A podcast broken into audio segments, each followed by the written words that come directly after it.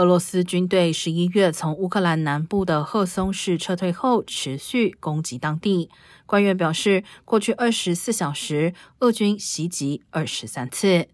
赫松州州长亚努什维奇表示，俄罗斯过去二十四小时持续攻击赫松州，其中赫松市就被攻击二十三次，有三名平民受伤。